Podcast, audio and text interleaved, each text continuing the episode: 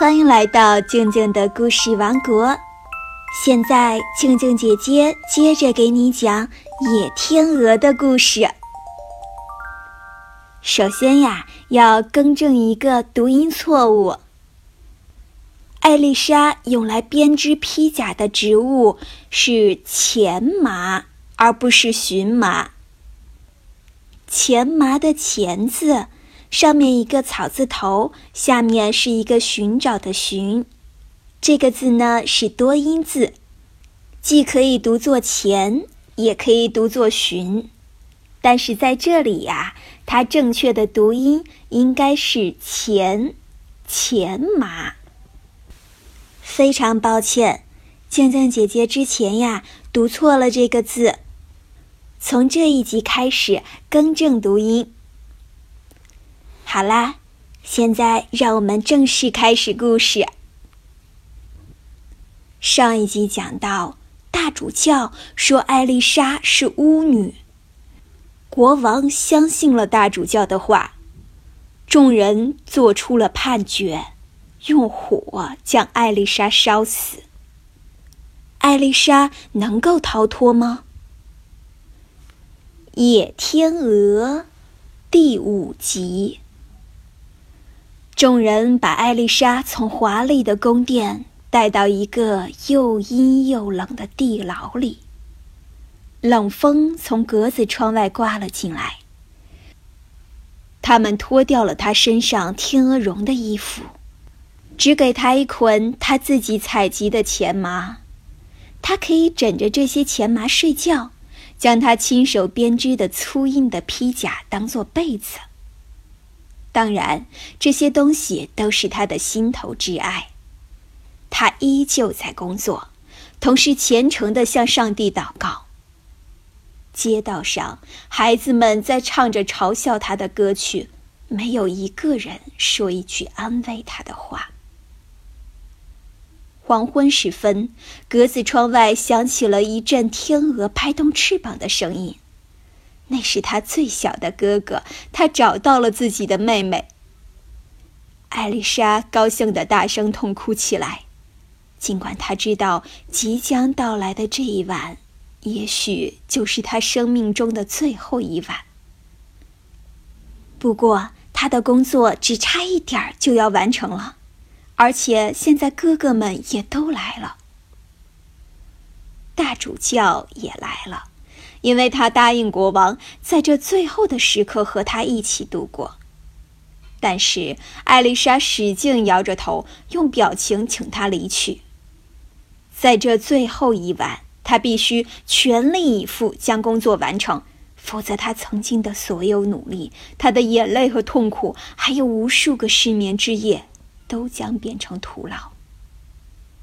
大主教对他讲了许多恶毒的话。最终离开了。可怜的艾丽莎心里清楚自己是无罪的，于是她埋头继续工作。小老鼠在地上跑来跑去，帮她把钱麻拖到她的脚前，这多少帮助了她。画眉整夜停在窗户的铁栏杆上，对她唱出最动听的歌，鼓舞她不要丧失勇气。天还没有亮，再有一个钟头，太阳才出来。这时，宫殿门前站着他十一个哥哥，他们要求去拜见国王。但是，他们的请求没有得到允许，因为现在还没有天亮，国王还在睡觉，不能打扰他。他们一边恳求，一边威胁，最后警卫出现了。啊，国王也出现了。国王问：“这是怎么回事？”但就在那个时候，太阳出来了，哥哥们突然不见了，宫殿上空盘旋着十一只白色天鹅。众人像潮水一样涌向城门口，他们都想看看巫婆被火烧死的样子。一匹瘦弱的老马拉着囚车走来。艾丽莎就坐在里面。他们给她换上粗布衣服，她美丽的长发披在身后，她的脸颊苍白，没有一丝血色，嘴唇正微微颤动着，手指仍在编织披甲。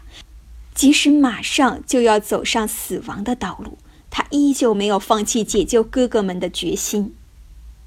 十件已经完成的披甲放在他的脚边，他正在编织第十一件。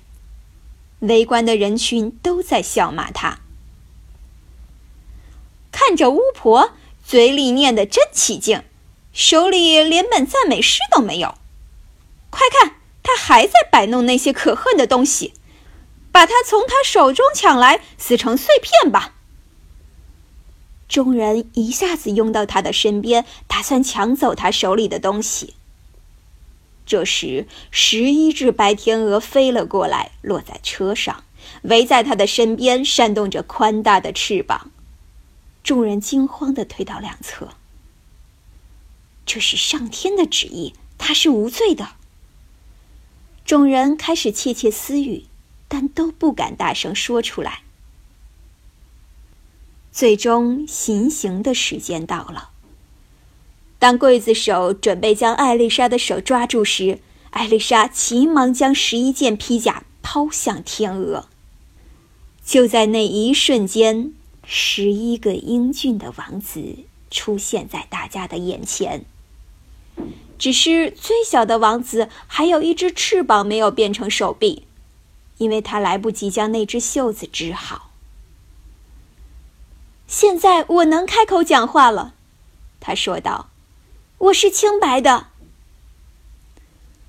众人看见眼前这一切，不禁弯下腰来向他致敬。但是由于长期的担忧、焦虑和痛苦，让他突然晕倒在哥哥们的怀里。是的，他是清白的。”最年长的哥哥说道。随后，他把所有的事情都讲了出来。在他讲述的时候，一阵清香扑鼻，就好像成千上万朵玫瑰一起绽放。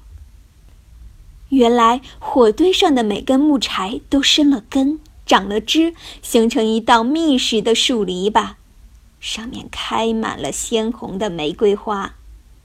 最顶上有一朵最大、最耀眼的鲜花，像一颗闪耀的星星。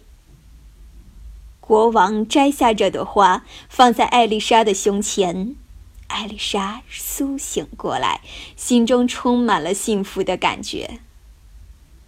所有教堂里的钟全都自动响了起来，鸟儿也成群的飞来。这样的盛况是任何国家都不曾出现过的。艾丽莎和十一位哥哥都重新获得了自由，而艾丽莎也再一次收获了来自国王的信任和爱情。野天鹅的故事到这里就全部结束了。